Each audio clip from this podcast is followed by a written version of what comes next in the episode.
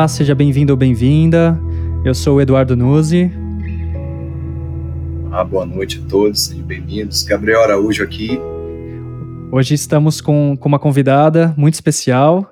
Quer se apresentar rapidinho, Gê? Claro, obrigada, Edu. Obrigada, Gabriel, pelo convite. É, meu nome é Maria Eugênia, eu sou dona de uma página no Instagram que se chama Gerofa, onde eu trato de arte e desenvolvimento humano. E é um prazer estar aqui hoje para falar sobre um tema tão interessante. Ah, legal. É, nossa, prazer é nosso, com certeza. é, Gabriel, quer aproveitar também e se apresentar rapidamente, para quem não te conhece ainda? Claro. É, mais uma vez, prazer te ter aqui. G, seja bem-vinda. E, bom, eu tenho um, um projeto chamado Lemuriano, lá no Instagram, le.muriano, tem todas as informações. É um projeto de poesia, edição de imagem e música. E tem muito a ver com essa coisa da filosofia, né? Essa poética que a gente tanto fala por aqui. E é isso. Muito feliz de estar aqui. Legal. Então, para quem não me conhece também, sou o Edu, uh, sou poeta, sou músico, mas acima de tudo, costumo dizer que sou um aprendiz da vida, né? Tentando aprender aí com tudo isso trazendo a arte, a filosofia, a poesia, a música como ferramentas na construção de seres humanos como somos todos, né? Uh, então, bom, hoje falaremos sobre um assunto, de novo, um assunto um pouquinho abstrato, mas tenho certeza que vai ser muito legal. Uh, então, hoje falaremos sobre desintegração. E, e, o que inspirou o tema de hoje foi Uh, foi uma consulta que nós fizemos. Ah, Para quem não conhece, o I Ching. O I Ching é uma arte milenar que vem da, das tradições uh, filosóficas e que vem da China. Né? Ela, o I Ching é a base de duas das maiores doutrinas da, da China antiga, né? o taoísmo e o confucionismo. E o I Ching ele é, ele se baseia em princípios tão universais e tão simples que são que são símbolos e princípios que são utilizados para muitas coisas diferentes. É, e por, por serem tão universais, muitas pessoas usam o I Ching como uma forma de consulta oracular. Né? Então você pode fazer algumas perguntas e ele te traz umas, algumas reflexões. Né? São sempre reflexões muito simbólicas e muito poéticas. E é por isso que a gente costuma se basear bastante aqui em todos os temas, assim, acho que quase todos os episódios a gente se baseou numa, numa resposta que o Sting trouxe pra gente. E hoje, hoje o Sting trouxe uma resposta é, de um símbolo que chama exatamente desintegração, e ele é composto por dois subsímbolos. Né? Ele é formado pela montanha em cima e pela terra embaixo. A gente falou de um símbolo parecido com esse no episódio anterior, que foi a humildade. A humildade é o símbolo é, é o oposto desse símbolo. Né? A humildade é formada pela montanha embaixo e a terra em cima. Mas quando a gente dispõe e a gente inverte a ordem desses, desses dois subsímbolos, a gente tem a desintegração. Né? Então a terra embaixo com a receptividade embaixo e a montanha em cima, em cima, aquilo que é sólido e aquilo que é aparente no exterior. Né? E aí, quando a gente tem essa, a conjunção dessas duas coisas, a gente tem um símbolo que é como se fosse uma estrutura muito alta e muito robusta que ela vai sendo corroída por dentro. É como se a terra, essa terra de baixo ela fosse sendo corroída e ela vai cedendo espaço de uma maneira muito, muito gradual é, até um ponto em que toda a estrutura rui e cai, cai, né? É, mas isso de uma maneira muito gradual. Então é um símbolo de algo que é muito grande, é uma estrutura muito, muito sólida, muito robusta, que vai se decompondo aos poucos, de uma maneira invisível, né? É o centro dela, o, o interior dela que vai sendo corroído até que chega o ponto que toda a estrutura rompe e cai.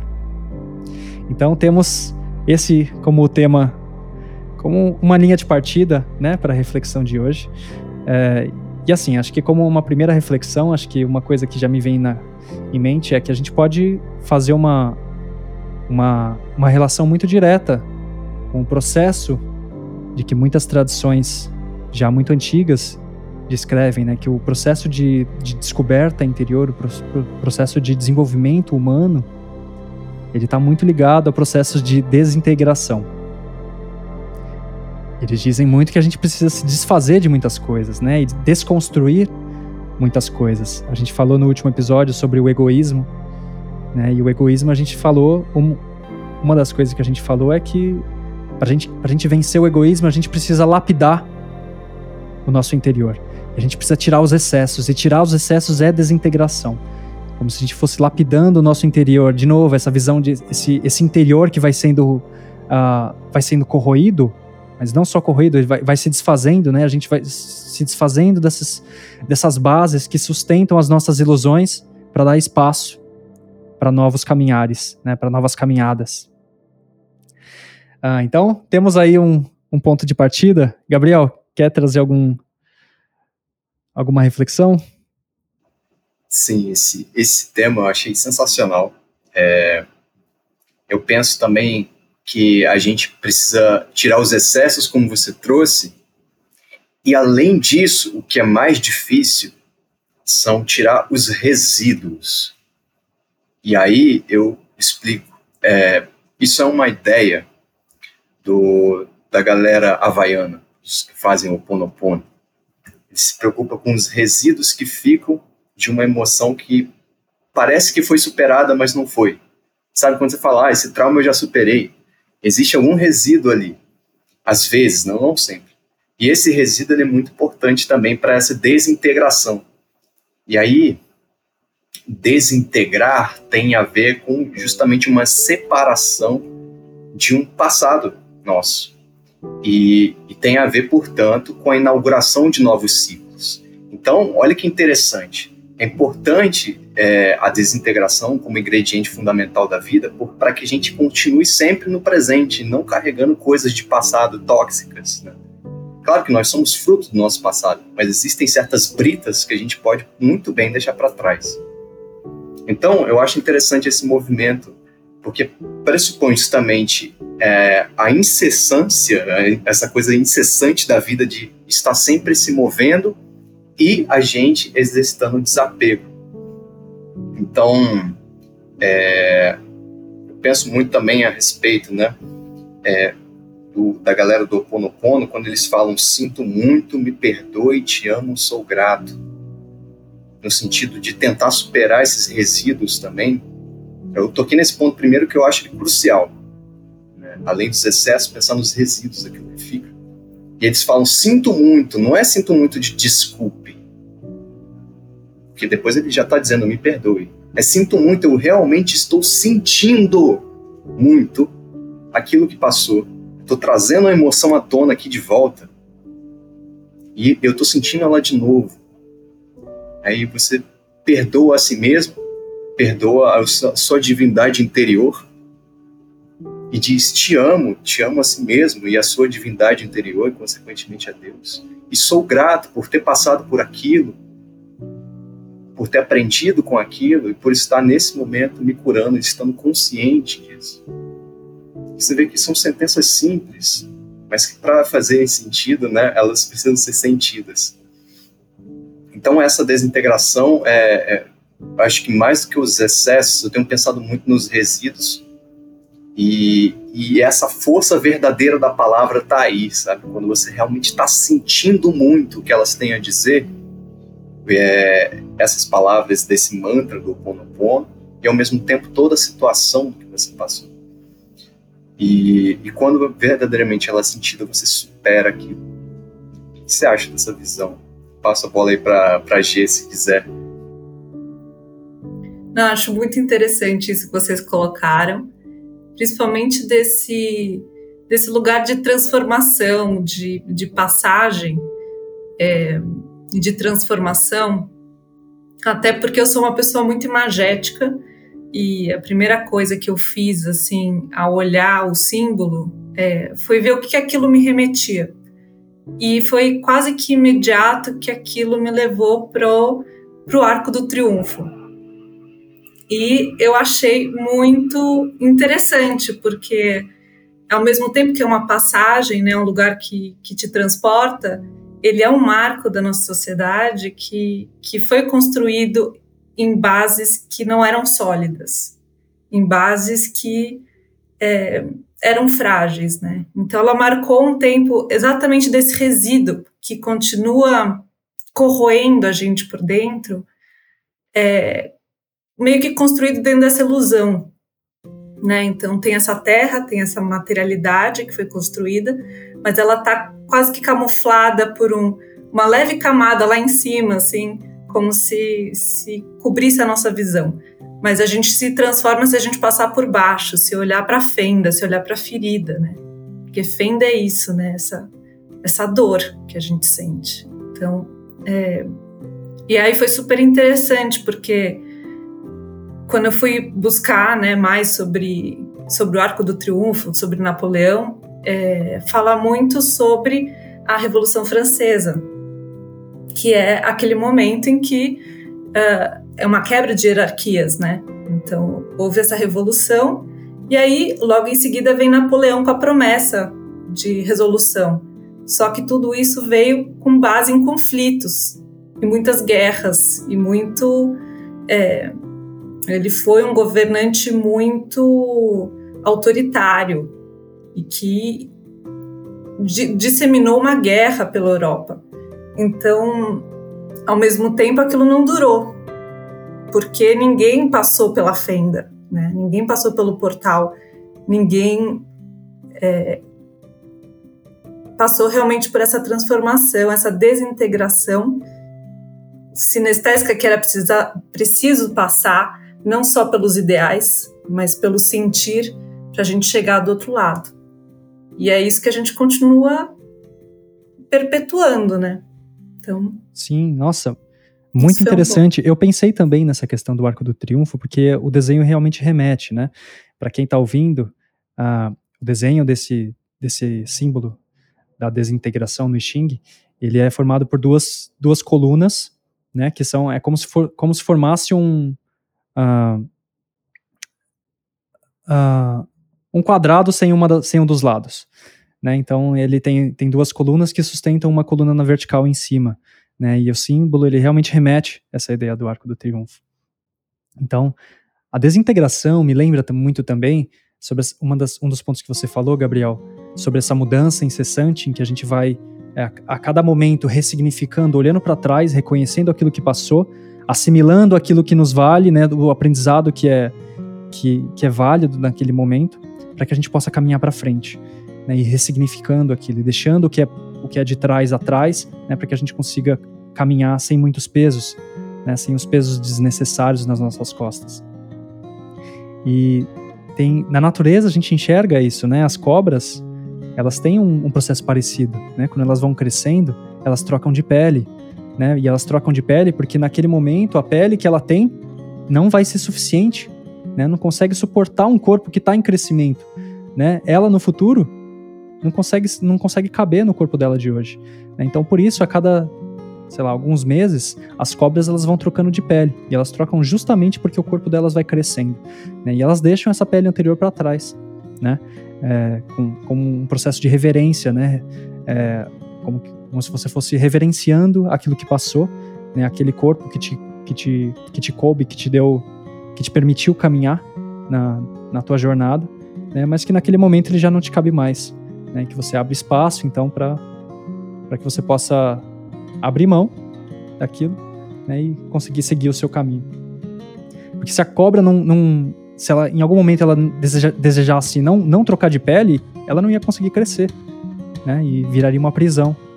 Né? Isso é muito interessante. Essa ideia de prisão ela é interessante quando a gente fala de desintegração, porque, primeiro, a gente pode ver isso nas cobras, a gente pode ver isso numa borboleta, o processo que uma borboleta se forma.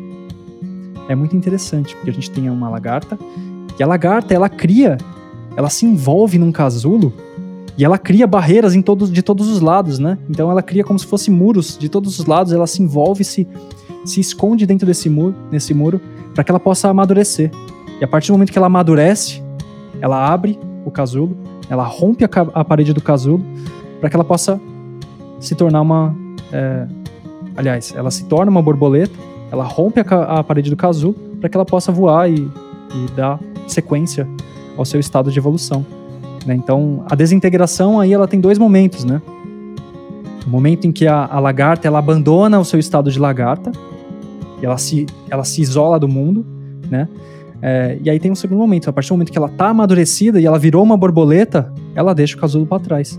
Né? Da mesma forma que a cobra deixa a pele para trás.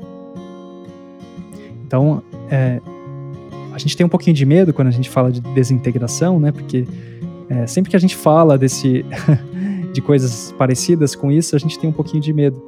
É, mas se a gente está falando de ciclos, todos os ciclos tem, tem quatro etapas, né? A gente falou sobre isso no segundo episódio sobre a renovação. Todo ciclo é composto de quatro etapas, né? A gente tem um momento inicial, a gente tem um momento do crescimento, a gente tem um momento em que o ápice é atingido e a gente tem um momento de retorno para o início, de regresso para o início. É daí que a gente tem a renovação. Né? E todo, todo momento de renovação exige uma desintegração. Né? Como a vida, né? a, gente, a gente nasce, a gente cresce, a gente envelhece e a gente retorna para a Terra. Nosso corpo se desintegra. E assim a gente permite com que a nossa matéria orgânica dê, dê espaço para que uma nova vida possa florescer e um novo ciclo possa florescer. Né? Então a desintegração é um processo importantíssimo de todo o ciclo. Né? Uma coisa que, que eu complemento a isso que você trouxe é vocês dois trouxeram coisas interessantíssimas. Mas eu lembrei do Nuno Ramos, né, que é um artista que eu gosto muito, e ele tem uma frase que eu nunca vou esquecer. Ele, ele diz: é preciso encontrar a fração correta do fracasso. E, e ele, ele diz, inclusive, que ele tem uma paixão, um amor pela queda.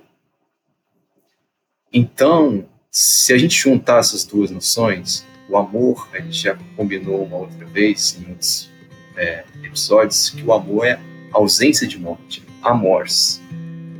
Então, o amor pela queda é o amor, é, não no sentido de que a queda é o fim, mas que é um recomeço. A gente encara a queda de uma forma como o fim de ciclo, como se fosse o fim do poço, sabe? O fundo do poço, mas lá no poço tem uma mola. Então você deixa de cair para depois subir de volta. E aí tudo depende claro, de um estado de consciência que encare isso de uma forma sem lamentações, né, sem apegos. Então, a fração correta do fracasso está aí. Eu entendo que é um fim de ciclo. Por exemplo, eu penso muito em questões assim, tipo fins de relacionamento, é, sei lá, ou o que muito acontece, né, no período da, da nossa adolescência para a vida adulta, aquela, aquela dificuldade de desapegar da criança que sempre brinca no sentido de ah, videogame, brincar, brincar muito e fazer pouco outras coisas é, é, que tem a ver com relações profissionais ou estudo para poder é, erguer uma carreira. Né? Então, é tudo isso é uma questão de, de final de ciclo que deve ser encarado como é um final de ciclo, simplesmente. E daqui eu vou tomar um impulso esse é o, o fracasso é da, dessa vida que está passando, é a pele que eu vou deixar para trás. E a partir daí, a, quando a pele cai, é um processo dolorido, da mesma forma que a borboleta, com certeza, né, nesse processo, ela é, sente uma dor do crescimento é, e, e da, da superação de um estado para poder voar, é a mesma questão. Então, a desintegração, ela está nesse, nesse ponto de encontrar a fação correta do, do fracasso e, e, saber, principalmente, que o fracasso não é nesse sentido que a gente coloca peso, que aí, senão, é uma pedra que você vai carregar nos ombros. E aí, lembra até Sísifo, né? o cara que carregava pedra sobre o morro, né, nas costas. Não, a gente não está falando disso. O fracasso é precioso para haver é, para poder que a gente descubra uma força dentro da gente. Então, o ciclo acabou aqui. Esse é o fracasso, entre aspas, né? Mas eu não encontro, eu não encontro falta de forças em mim. pelo contrário, eu estou encontrando mais forças em mim para inaugurar um novo ciclo. Eu já vejo o horizonte, eu entendi o que eu preciso fazer. Né? E tem uma outra questão a respeito disso, que é a sinceridade que a gente tem que ter diante da, das coisas que acontecem ao nosso redor. Para que a gente inaugure essa força dentro do, desse estado de fracasso, de desintegração, a gente precisa ser sincero. Ou seja, entender o que a vida está dizendo e não fechar os olhos, e não fingir que não está vendo, e não fingir que não está ouvindo o que a vida tem a dizer. Agora você precisa reagir. Esse é um outro estado que você precisa inaugurar. Então vai. Aí a pessoa, não quero, quero voltar a ser criança. Não, eu quero continuar com esse relacionamento porque é confortável. Não, entende? Sinceridade. E a gente também já combinou numa outra vez essa etimologia preciosa dessa palavra. Não que seja uma etimologia verdadeira, mas é uma história que diz que a sinceridade vem do sem cera. O contexto é o seguinte: imagina lá a galera esculpindo na Grécia Antiga uma estátua grega, aquelas bonitas. E aí imagina que o escultor cometeu um erro, cortou mais do que devia a pedra. E aí ele coloca ali uma cera. Então, a estátua preciosa seria aquela que é feita sem cera, sem reparos, sem pedra fake. Então, quando a gente é sincero, a gente vai se construindo por inteiro e não vai colocando cera né? Simplesmente aceita as transformações que a vida já está dizendo para gente, encara elas com toda a força, com todo o amor. O que vocês acham? Nossa, eu não poderia concordar mais com tudo que você está falando, até porque a gente, como amantes da arte, da poesia, eu acho que a gente tem um jeito de funcionar que se alimenta desses erros, né? Eu acho que é o único a única tecnologia que permite que o ser humano tenha essa, esse olhar né, para a transformação de uma forma sincera, como uma forma de lapidação ou de refinamento de nós mesmos, né? É, a gente não vê só o resultado fora, mas é como eu posso me refinar e lapidar para que eu consiga, eu seja capaz de, de plasmar melhor da próxima, né? Então é quase que porque na verdade o imperfeito é, ele é o que nos mantém fazendo, né? Na verdade, a imperfeição é a vida, porque a perfeição seria algo estático, a morte. Então, essa imperfeição ela é o que é o que conecta todos nós. Então, de alguma forma a gente depende delas também para continuar existindo. E aí eu fiquei pensando na coisa da espiral, né? Outro dia eu estava conversando com uma amiga e ela ai, muito assim desanimada com o mundo, né? Parece que a gente sempre volta para o mesmo ponto. E, e, acho que é isso, né? Sempre tem aquele resíduo lá, sempre tem aquele, aquela estrutura mal mal construída que a gente volta, tem que revisitar e tem que olhar. Mas é isso, a gente está sempre indo um pontinho mais para cima, né? Então é aquela espiral que vai, por mais que ela passe pelos mesmos pontos, ela está sempre indo um pouquinho mais para cima. E, e, o artista é aquele que é apaixonado por esse, por esse caminhar, né? por esse construir a si mesmo. Nossa, muito bom, muito legal. E aí agora eu tô pensando aqui, com isso que vocês dois falaram, ah, principalmente isso que você acabou de falar, Gê, é, de que também muitas das tradições mais antigas, né, no budismo tibetano, a gente falou sobre a voz do silêncio no último episódio, no Egito também, até no cristianismo, né, a gente tem é, é morrendo que se vive para a vida eterna, é uma parte da oração de São Francisco. Né, então, é, o processo da desintegração, de novo, ele faz parte do processo de autoaperfeiçoamento, né? Então, eles a, a, própria voz do silêncio também traz uma frase parecida, né?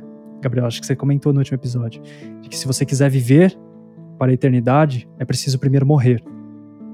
Isso, claro, de uma maneira simbólica, né? Então, morrer no sentido de você abandonar tudo aquilo que é ilusório, né? Tudo aquilo que é passageiro, porque aquilo que é eterno não morre.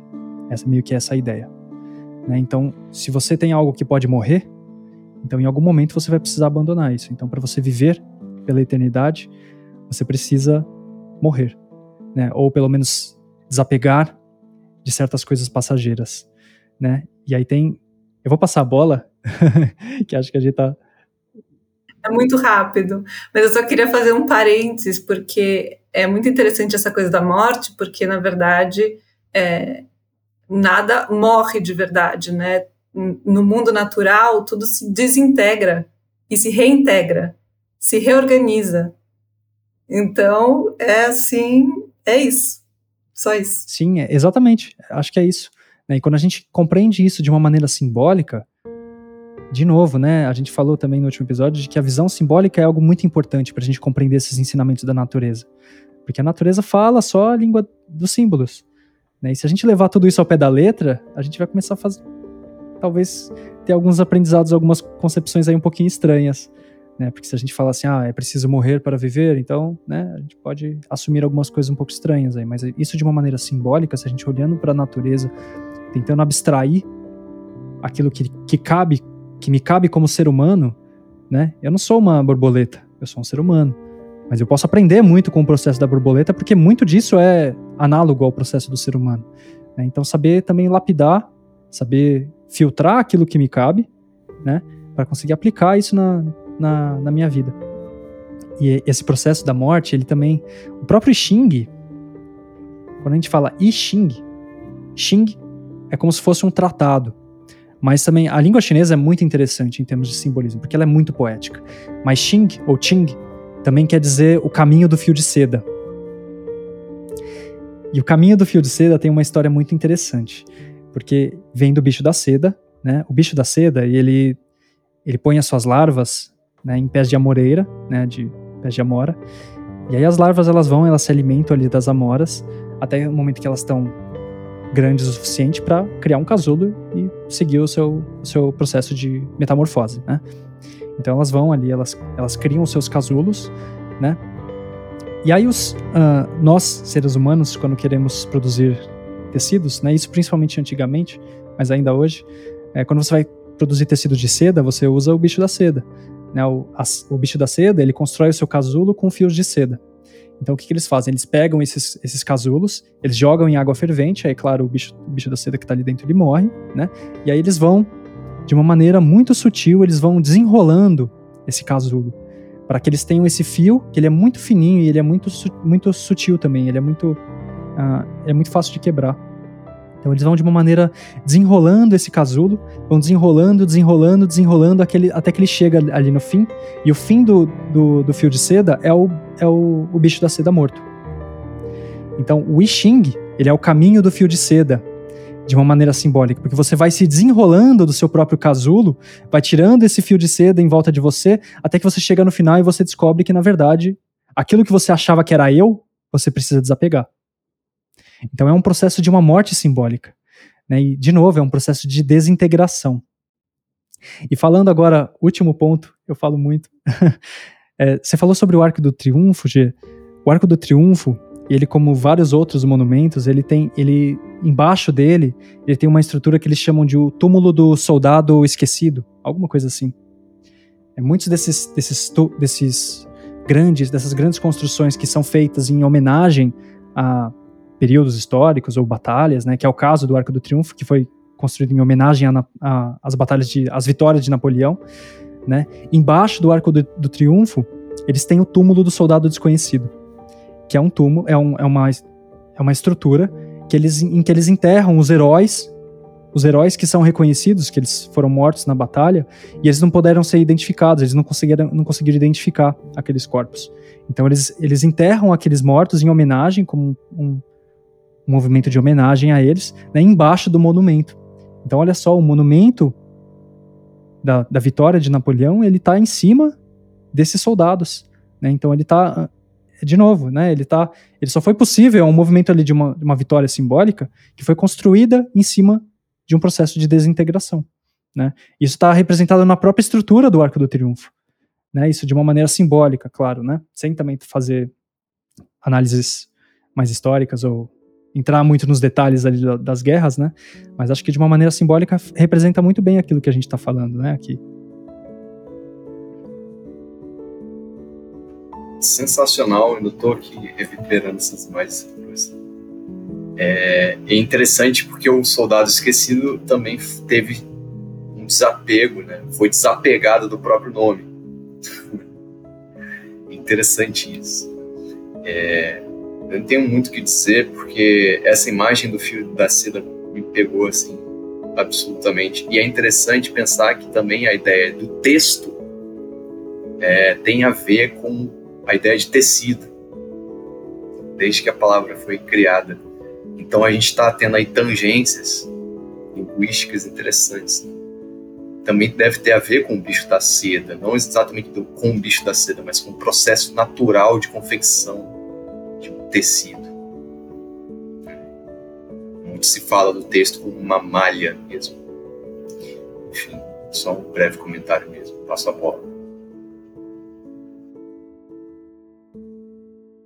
Bom, deixa eu ver se tem mais alguma coisa aqui para acrescentar. É, há uma coisa interessante que eu estava lendo é que às vezes a gente tenta muito simplificar e às vezes a gente deixa de ver a complexidade da realidade das coisas, né? Eu fiquei olhando para aquele símbolo e, e, eu acho que ele ele camufla, né? Ele tem um pouco essa coisa de, de se você olha de cima, né? Aquela aquela montanha que se desintegra por dentro e que ninguém vê, né? Então tem meio que essa ilusão de às vezes a gente querer simplificar coisas que são que são às vezes complexas e que às vezes precisam precisam aparecer e ela só aparece se desintegrando, né? Porque a montanha você só vai ver que ela não está inteira se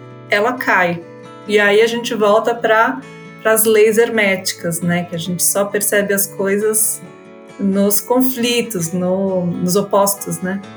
Então, eu acho que é essa lei da vida que, que, enfim, às vezes a gente tem que viver essas coisas contraditórias de, de morte e vida, de, de cair para você conseguir visualizar, é, para a gente conseguir seguir. Nossa, você falou sobre isso, eu me lembrei de uma coisa que eu acho que a gente até comentou num outro episódio, que tem o Ramayana, ele é um épico indiano, né, que foi escrito há muito, muito tempo, né, dizem aí que mais de 2.500 anos. É, inicialmente ele é passado até de, de, forma oral, né, as pessoas elas não escreviam, então não, não, sabe, não, não se sabe muito bem desde quando ele foi escrito, né, qual foi a primeira vez que essa história foi criada, mas é um épico indiano que sustenta muito hindu, algumas, algumas escolas ali do hinduísmo, né? É, e aí, para resumir a história aqui, porque é uma história super longa, tem um, eu vou dar um spoiler, tá, gente? Se alguém quiser ler o Ramayana e não quiser ter um spoiler, pula aí alguns minutinhos. Mas é que tem tudo a ver com isso que você acabou de falar, Gi. Porque na história existe um personagem que chama Ravana. E, esse, e Ravana é tipo o vilão master. Ele causa no céu, ele escraviza deuses, ele faz um monte de coisa, coisas terríveis. Isso porque, num certo momento, Ravana, ele e seus irmãos, ele, tão, ele chega no topo da montanha e ele começa a meditar por milhares de anos, por muito tempo. Até que chega um, um momento que ele descobre a verdade. E aí, nesse momento, ele decide continuar ali no topo da montanha meditando. Ravana tem dez cabeças. E aí, ele, a cada mil anos, ele vai e corta uma das próprias cabeças. E ele vai assim, seguindo. Então ele tem 10, 10 cabeças, demoraria 10 mil anos, né? E aí quando chega no último. No, na última, no último milênio, Brahma vira para ele, Brahma é a divindade da criação dentro do hinduísmo. Brahma vira para ele e fala: Não, calma aí, calma aí, calma aí. Não corta não. A tua vontade é inabalável. Me, me fala o que você quer, eu te concedo um desejo. E aí ele vira para Brahma e ele fala: "Olha, eu desejo não que eu não possa ser morto nem por deuses nem por animais". E aí isso, e aí beleza, isso é no começo, depois tem toda uma história, ele vai, e aí por isso ele não pode ser vencido por deuses nem por animais. Então ele começa a escravizar os céus, ele pega os ele sequestra Indra, que é o senhor dos, dos céus, ele faz um monte de coisa. E aí ele chega uma hora que aí tem Rama, que é o, o personagem principal, ele é o, o avatar de Vishnu, que é também uma outra divindade dentro do, do hinduísmo. E aí tem toda uma história lá, e aí é, chega um momento lá no finalzinho que Rama vai confrontar Ravana. Ravana é esse violão, super vilão, né? E aí tem a batalha final, e aí tem uma série de detalhes, e Rama acaba vencendo Ravana. Por quê? Porque Ravana Não tinha pedido proteção contra os homens. Ele pediu contra os deuses e os animais. E aí, depois que Ravana é morto, Rama encontra uma carta de Ravana. E aí ele vai ler a carta e Ravana tem um discurso maravilhoso. Nossa, é muito, muito lindo.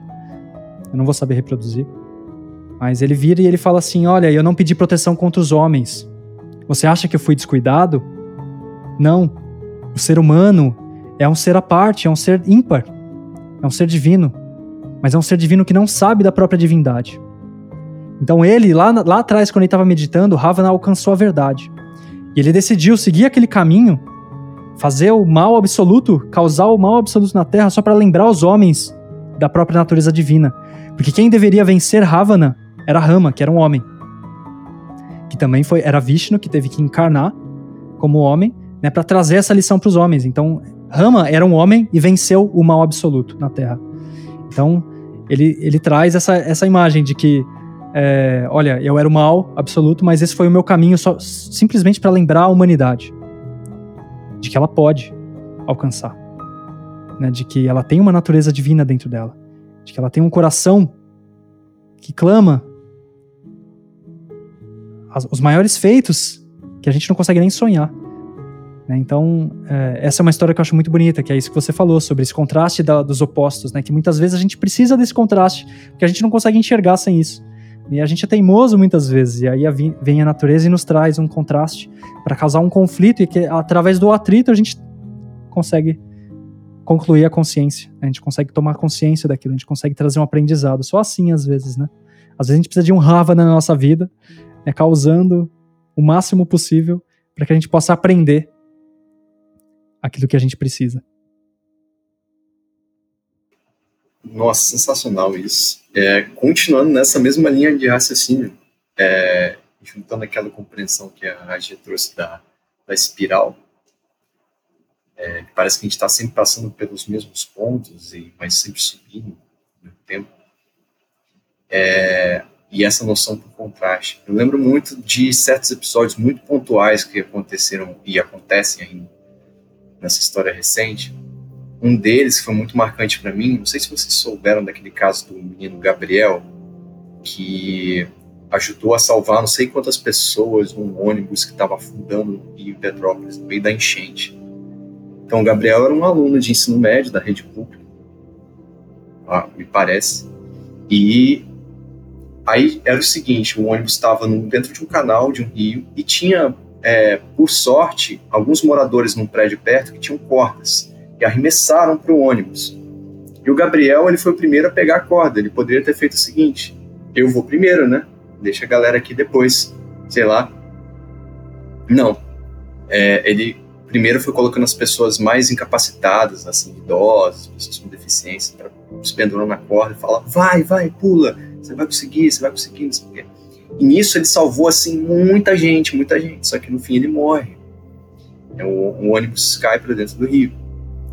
E aí, por que, que eu tô contando essa história? Ele virou um, um herói e a noção foi pelo contraste, né? Foi preciso acontecer uma situação dessa para a gente é, se lembrar de que o egoísmo, por exemplo, não deve vir primeiro. Olha que a gente tirou uma lição de uma criança de ensino médio, um aluno de ensino médio. Quantos adultos hoje em dia são egoístas e não pensariam da mesma forma estando no lugar do Gabriel? Então a gente está numa era de, de acontecimentos para a gente despertar, para a gente mexer nos nossos resíduos, para a gente fazer as correspondências, persistindo na ideia do Hermes, né? por exemplo. Será que essa situação tem para me ensinar? Eu dou é, atenção para as pessoas na minha vida dessa forma? É primeiro eu ou eu tenho, eu consigo ter esse nível de integra, de de entrega, né? E de afeto para o outro. Né? Então, assim, é, tem, tem muitas coisas que dá para a gente traçar um paralelismo e está servindo como um símbolo absoluto nesse momento, nessa, nessa trajetória da humanidade, especialmente, né? Tem uma galera que fala muito sobre a quinta dimensão que a gente está inaugurando agora. Então, a, o, o, que eles dizem é que justamente vão acontecer esses tipos de evento é, não só por essa razão, mas principalmente para uma função pedagógica. Então, é, bom, eu sou de Petrópolis, vivi lá muito tempo, 13 anos da minha vida, então essa história está reverberando em mim até hoje. Então, com certeza, fica como um, como um exemplo de conduta muito forte. E outra coisa que a G trouxe é sobre a, essa questão de, da simplificação ser uma, uma espécie de erro, a gente tem uma tendência de simplificar as coisas. É, eu acho isso sensacional, porque a simplificação, às vezes a gente, em vez de mexer nos resíduos, a gente fala, ah, já superei, é isso, né, e eu não quero é, deixar a minha vida complexa, mas é essencial que ela seja complexa. Ela nunca vai ser simples. E, ao invés da simplificação, aderir à simplicidade, que é uma postura de encarar os problemas é, e os resíduos que a gente precisa é, dissolver e as desintegrações de uma forma mais natural. A gente se esquece, né? Porque é, cada animal, cada vegetal e mineral tem suas é, desintegrações, seus desafios e fins de ciclo, como o Edu nos trouxe aqui, o exemplo da borboleta e da cobra mas a gente esquece que nós também é, somos, nós somos seres humanos, mas ainda enfrentamos desafios parecidos né, e correspondentes aos animais.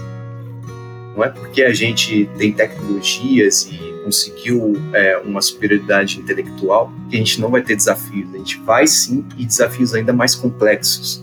Então é preciso haver essa simplicidade no olhar e, e na forma de encarar a situação. E eu reitero, tem uma metáfora muito boa para compreender isso é muito boa para os ansiosos, inclusive.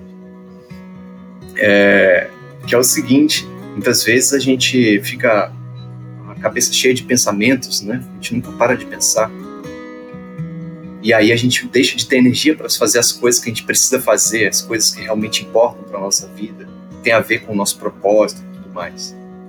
É a mesma coisa, é, a gente não consegue economizar dinheiro, por exemplo. A mentalidade do brasileiro hoje é de economizar dinheiro com a mesma facilidade que a gente pensa em economizar dinheiro, a gente precisa pensar em economizar pensamentos.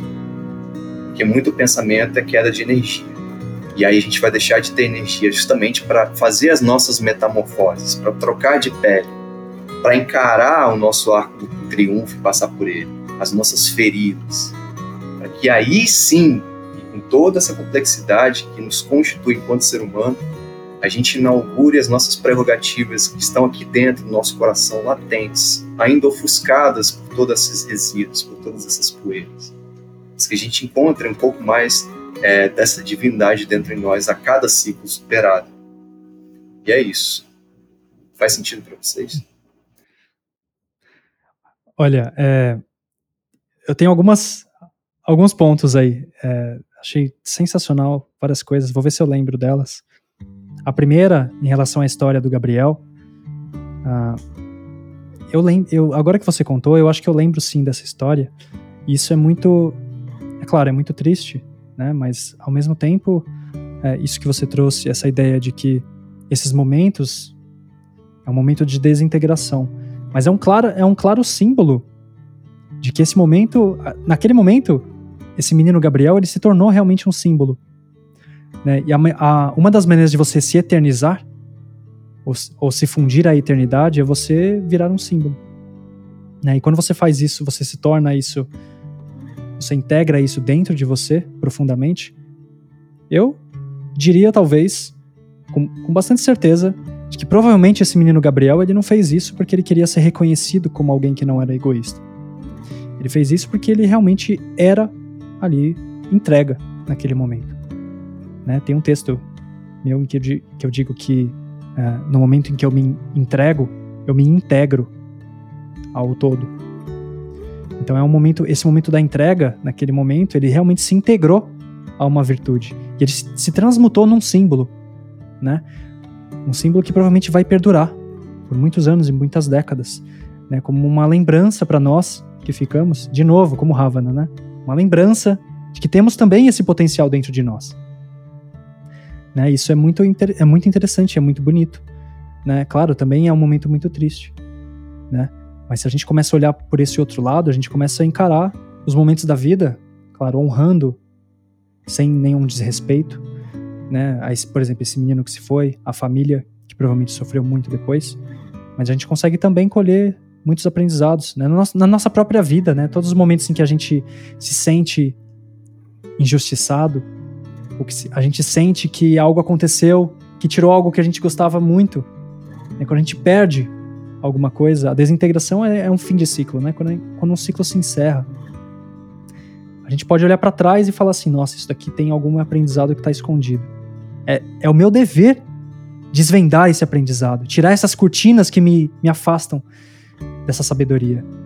Né? E ele está ali, na nossa frente. Né? Muitas vezes, esses momentos mais drásticos são os momentos em que isso está mais na nossa cara.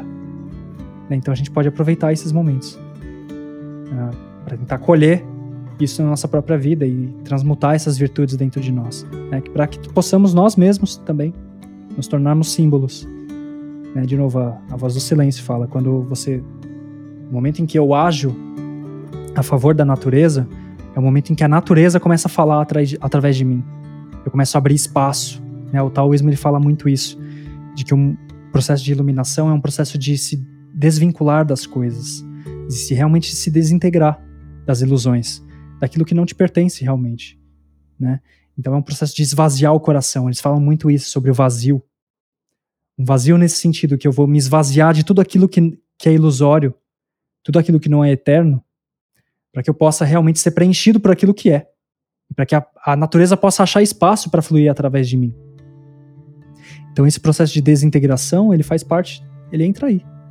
Né? Se a gente começa a perceber de que a, essa desintegração, ela pode, na verdade, estar abrindo espaço para que algo maior possa passar na nossa vida. Né? Isso é muito interessante. É, tem uma outra coisa também, antes de eu passar a bola, uh, antes que eu me esqueça, que é Muitas dessas traduções também dizem que isso. Vou falar de uma maneira simbólica, mas a gente pode tratar isso de uma maneira nem, nem, nem tão simbólica assim também. Eles dizem que esses momentos em que a gente encerra um ciclo, normalmente o momento de encerrar o ciclo é como, é como se eu fosse uma garrafa. E dentro dessa minha garrafa tem água. É como se eu fosse uma garrafa de água. E aí quando. Olha só que interessante. A água ela tem muitos estados. Ela, ela pode estar em estado. Ela pode, estar, pode ser gelo, ela pode estar em estado líquido, ela pode estar em estado gasoso, né? Então ela pode. Ela tem o seu estado mais grosseiro, do mais grosseiro até o mais sutil. E olha que interessante. A água ela toma a forma da garrafa. Então, quando a gente está em uma situação muito específica, a gente vai se moldar para aquela situação. E a gente vai se apegar a muitas dessas coisas. Se a gente é muito apegado, a gente se torna gelo. E a gente assuma aquela forma. Se, se a garrafa se quebrar em algum certo momento, a gente vai continuar com a forma da garrafa. Se a gente é gelo. E aí existem mais dois estados. Se a gente é água, em estado líquido, o que acontece se a garrafa se quebrar é que a água ela vai para baixo. Ela tende a ir para baixo. Ela tende a ir para aquilo que é mais inferior, né? O, no I o símbolo da água também é muitas vezes chamado de abismal, porque a água ela tem essa tendência de ir para baixo né? Mas se eu estou em estado gasoso, em um estado mais sutil, no momento que essa água, se, se que, essa garrafa se quebrar, o, o, o gás ele tende para ir para todos os lados, né? Ele tende a se fundir com aquilo que está em volta de si. Ele tende a ir para cima, muitas vezes, né? Então é o momento em que a gente está um pouco mais. Eh, se a gente. O meu ponto aqui é nesses momentos de desintegração também muito vale como a gente, o que, que a gente fez para chegar até ali. Se a gente cultivou coisas, pensamentos muito densos e, e uma estrutura muito rígida, a gente se torna gelo. E a gente demora para perder a forma da garrafa, para se desapegar dessas coisas que já não são mais, né? Quando que, na verdade, assim, a garrafa se, se desintegrou, olha o tanto de espaço que tem à minha volta agora, mas eu continuo gelo, eu continuo tendo a forma da garrafa. Né? Então, eles, isso de uma maneira muito simbólica pode ser encarado para qualquer tipo de fim de ciclo, né? Se a gente cultiva esse estado gasoso dentro de nós, a gente consegue claramente é, agir da maneira adequada enquanto estamos dentro da garrafa. Né? O ar ele não vai ficar tentando sair, ele não vai forçar a garrafa para explodir, ele está ali dentro. Ele está ocupando todo o espaço daquela garrafa. de uma maneira homogênea, de uma maneira íntegra, né? O, o, o, gás ele é, ele é íntegro, ele tem a integridade uma de suas características.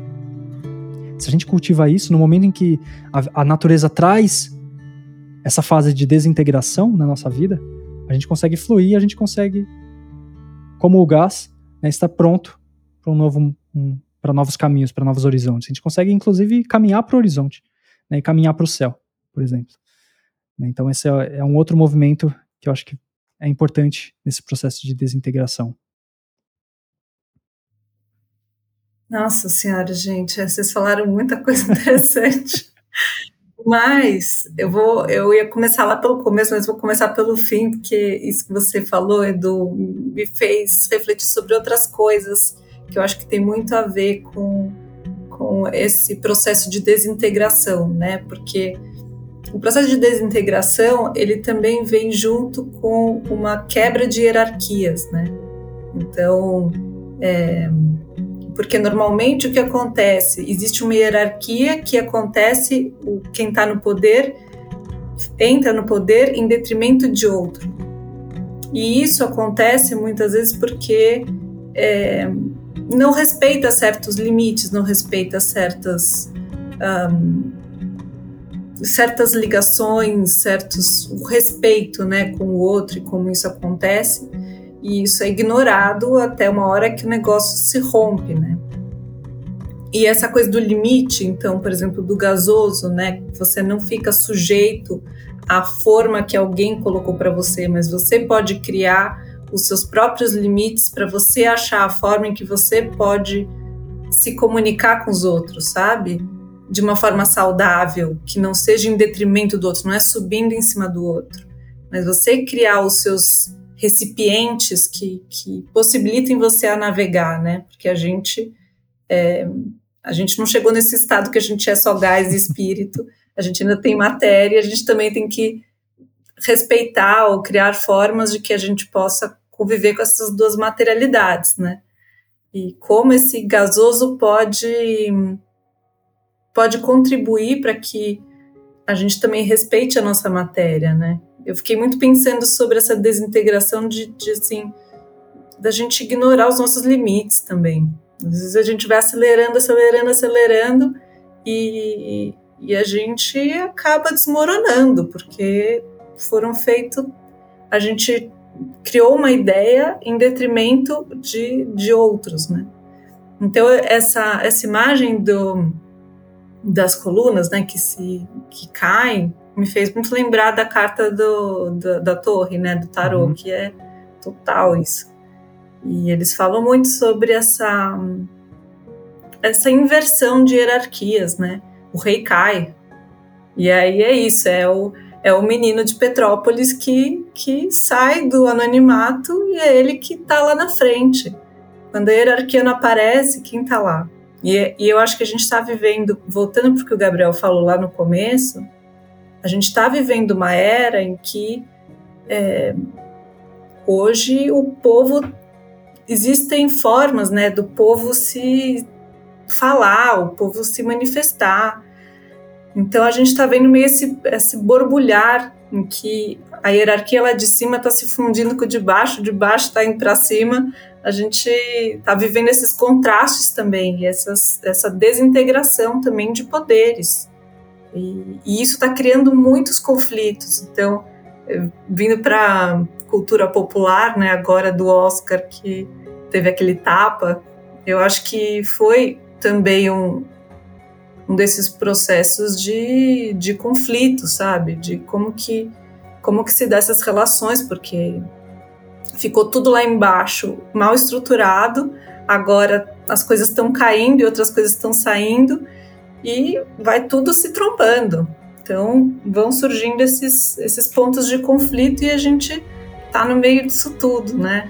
E, e, acho que a gente tem que ter essa, essa simplicidade do olhar Aí voltando a mais uma vez aqui a gente estava falando lá no começo dessa complexidade das nossas relações, porque a nossa realidade é complexa dentro das nossas relações, mas ela é muito simples porque estamos todos ligados, né? Quando você consegue ter uma visão simples, você consegue ver que somos todos um.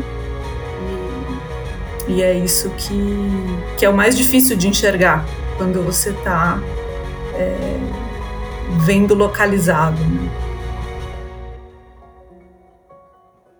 É, tentando ligar o que vocês trouxeram agora, um dado que eu acrescentaria é, para essa metáfora da garrafa, só para lembrar que na física, quanto maior a temperatura, maior é o movimento das moléculas. Então, o gás ele representa o movimento das moléculas mesmo, né? É, enquanto o gelo ele é o estático. Né?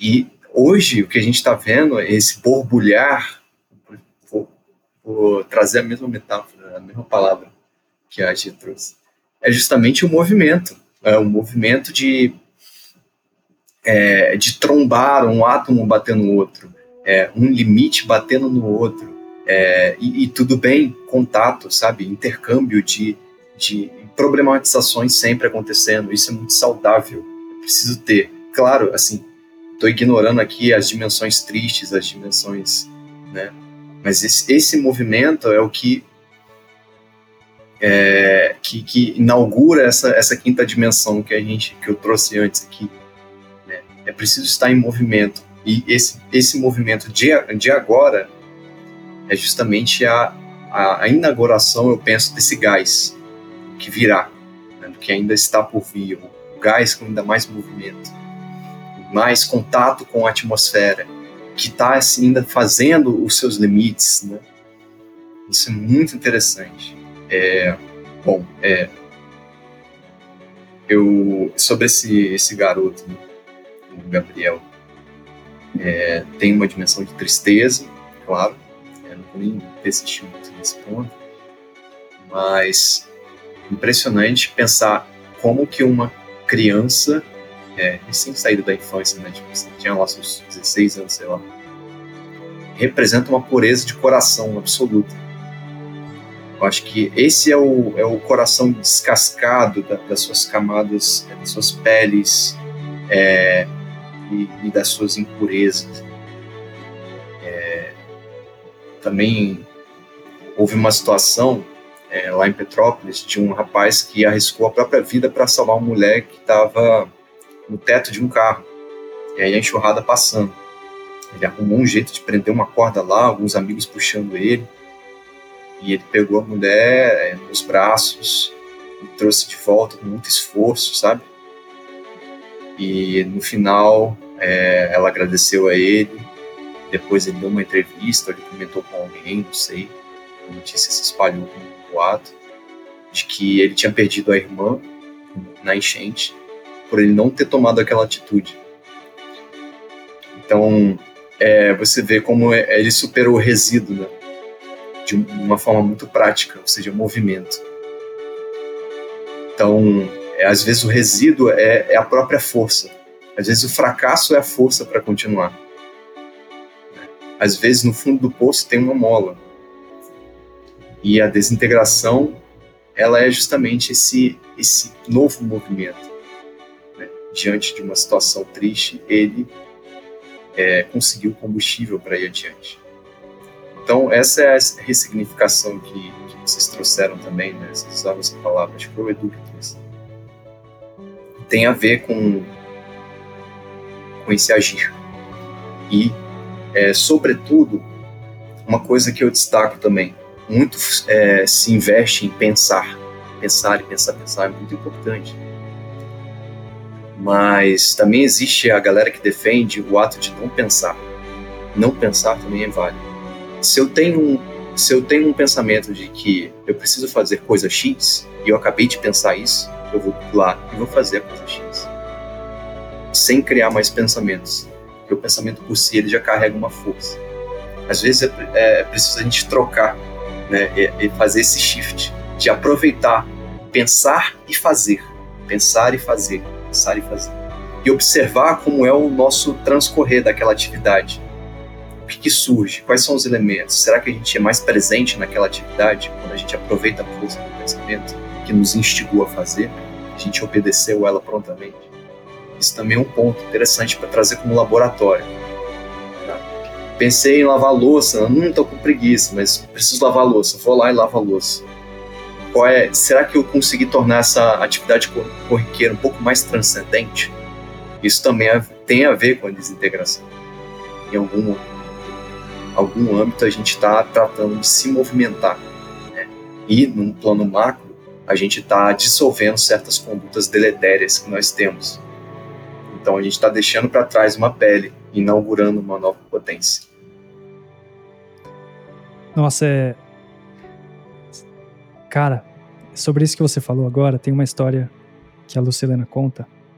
Lucilena Galvão, para quem não conhece, é uma filósofa brasileira que a gente, que ela sempre surge aqui de uma maneira ou outra. Uh, tem uma história que ela conta de, de que existiam existia um filósofo, dois aprendizes.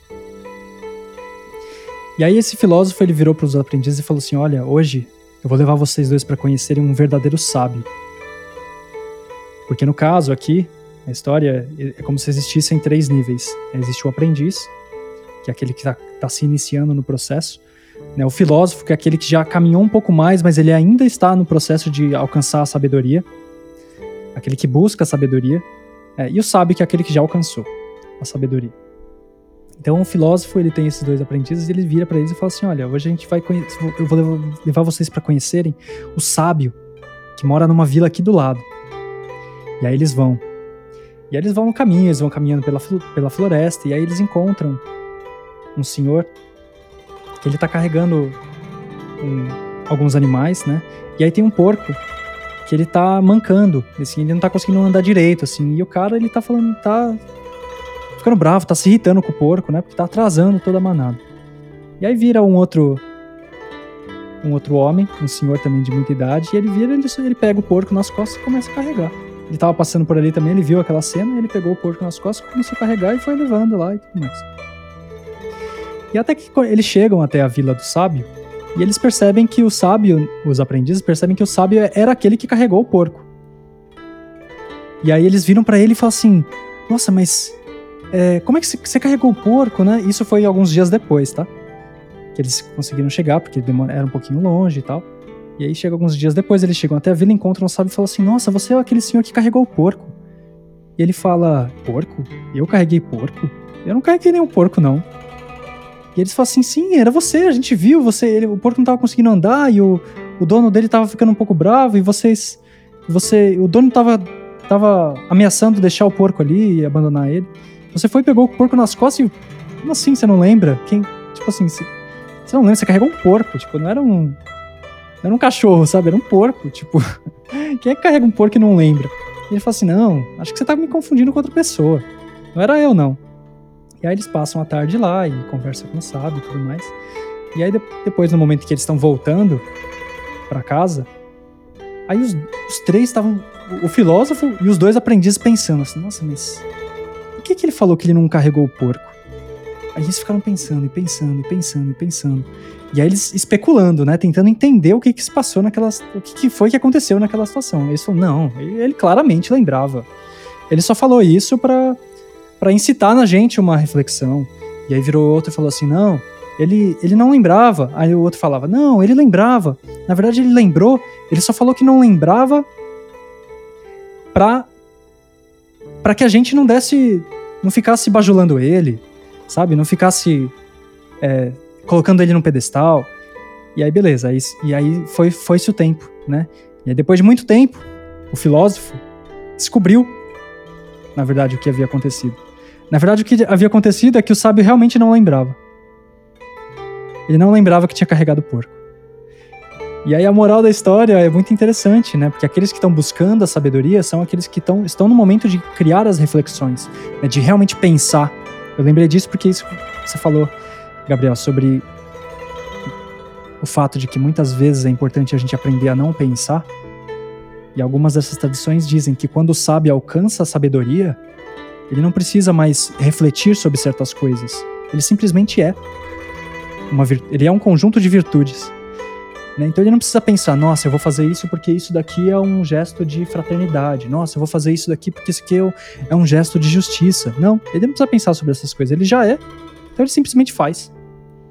Né? E realmente foi, para ele era uma coisa corriqueira. Ele tava passando ali, ele foi, ele não precisou pensar sobre aquilo, então ele não lembrou realmente, sabe? Era como se fosse mais mais uma coisa que ele fez naquela semana, né? Tipo assim, então é, essa é uma história que eu acho que representa muito bem. Né? A gente tá chegando aqui no nosso limite, gente. Acho que, acho, acho que a gente consegue fazer mais uma rodadinha de reflexões, né? Eu vou passar a bola, uh, porque senão eu fico até amanhã aqui falando.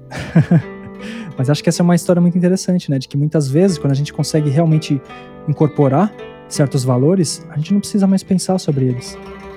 Né? É claro que o processo, de novo, né, você falou uma coisa interessante, de que é, tudo bem, é, é, importante que a gente alcance esse estado gasoso, mas a gente, é importante que a gente também saiba que a gente vive na matéria. Então o processo é importante, o processo, a caminhada também é importante, né?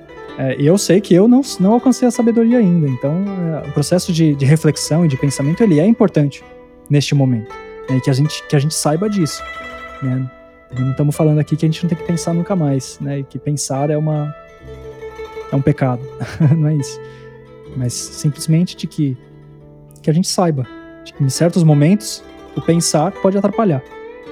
Né, que a gente saiba diferenciar esses momentos, que a gente tenha a lucidez para saber dif diferenciar. Um momento que eu preciso realmente refletir sobre um, uma certa questão, um, uma questão que me é imposta, ou um momento que eu preciso realmente só ser aquilo que eu já sou, né? Então, são cada momento da vida exige um certo caminho, né, uma certa disposição, dado que estamos buscando a sabedoria, né? Sim. É, eu, pra, na verdade, para eu acho isso maravilhoso. Acho que é, esse é o meu sonho também. Estou longe de, de chegar nesse lugar. Espero que um dia eu chegue, que eu carregue o porco sem nem perceber que eu carreguei o porco.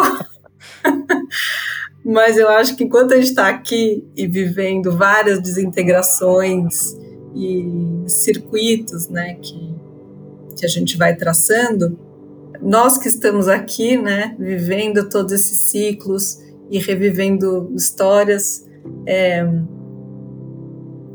e vivendo desintegrações, né? Vai, constrói, aí desintegra de novo.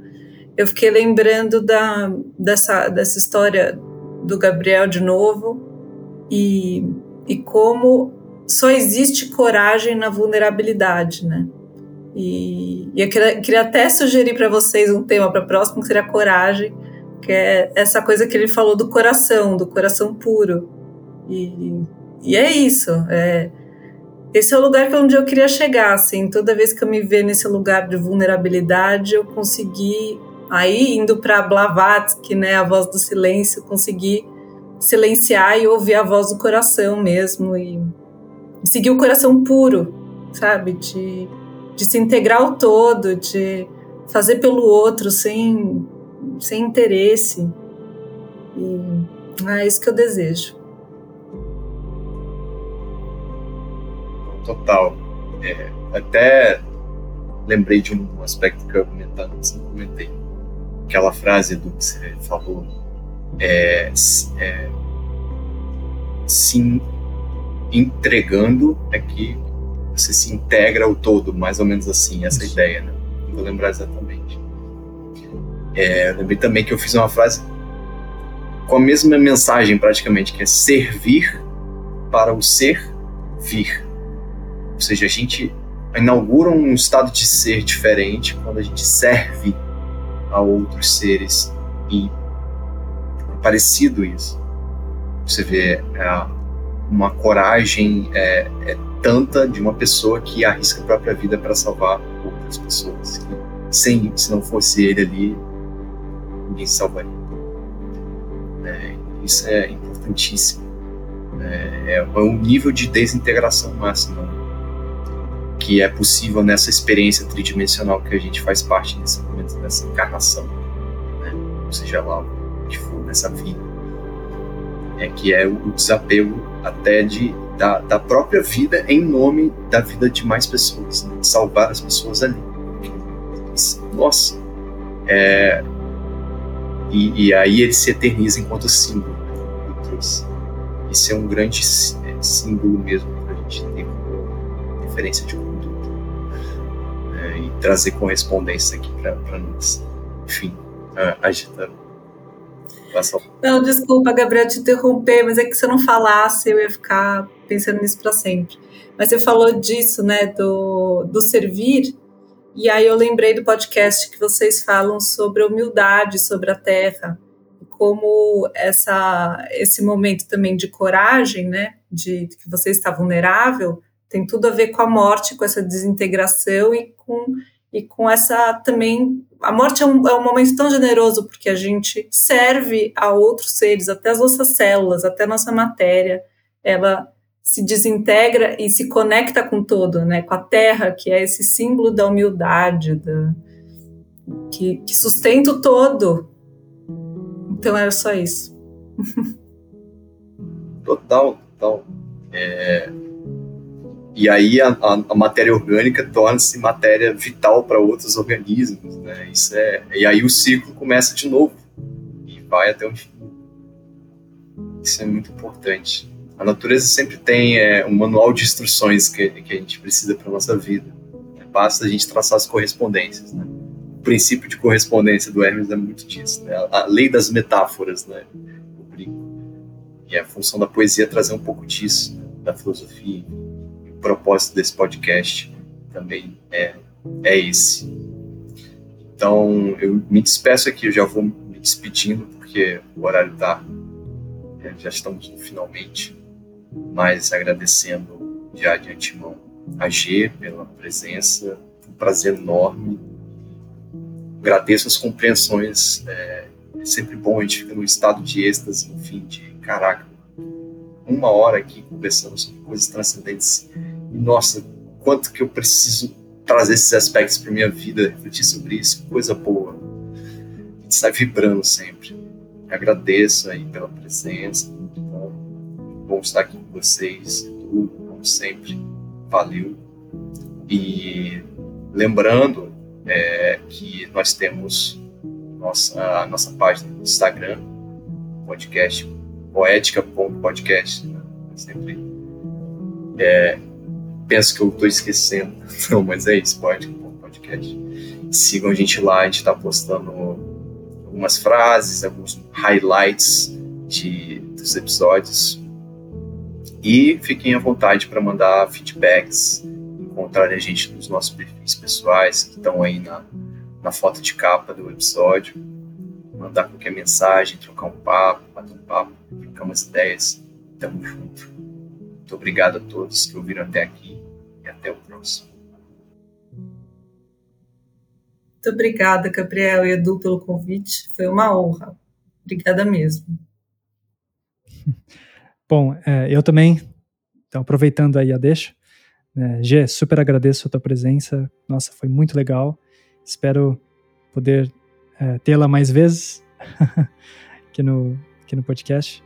É, Gabriel também, como sempre, cara, muito legal, muito produtiva, é, também me sinto da mesma maneira, sempre que a gente sai, sempre que eu saio, essas conversas também sempre é um estado muito especial, né? Um estado que a gente está como se a gente tivesse recebido uma infusão de, de muitas ideias, de muitas sensações e muitas experiências, e que isso começa a transbordar dentro de nós, né?